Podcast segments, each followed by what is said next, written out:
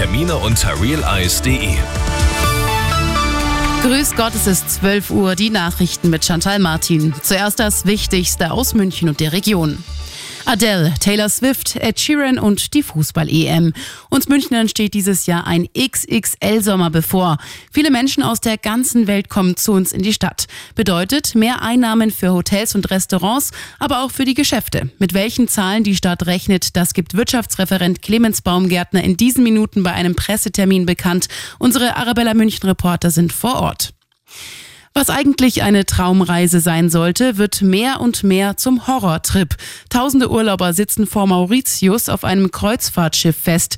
Der Grund, es wird ein Cholera-Ausbruch vermutet. Arabella München-Reporter Uli Reitinger. An Bord sind knapp 2200 Passagiere und rund 1000 Besatzungsmitglieder.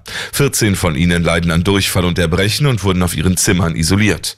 Mediziner sind mittlerweile an Bord gewesen und haben Proben genommen. Die Auswertung dauert bis mindestens morgen. Ist es wirklich Cholera?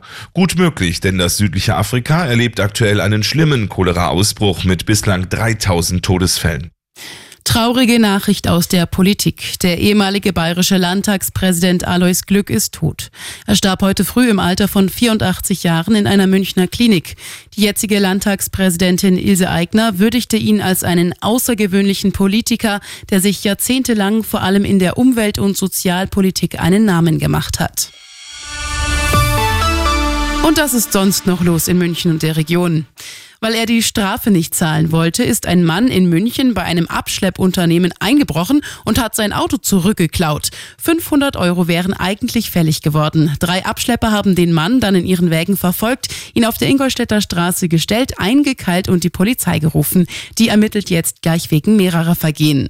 Und kurioser Unfall am Spitzingsee. Eine Frau ist dort von einer Lawine verschüttet worden, konnte sich aber selbst befreien. Sie ist danach mit ihrem Sohn einfach weitergewandert, ohne den hinzugerufenen Rettungskräften Bescheid zu sagen, wohl weil am Berg ein Funkloch war.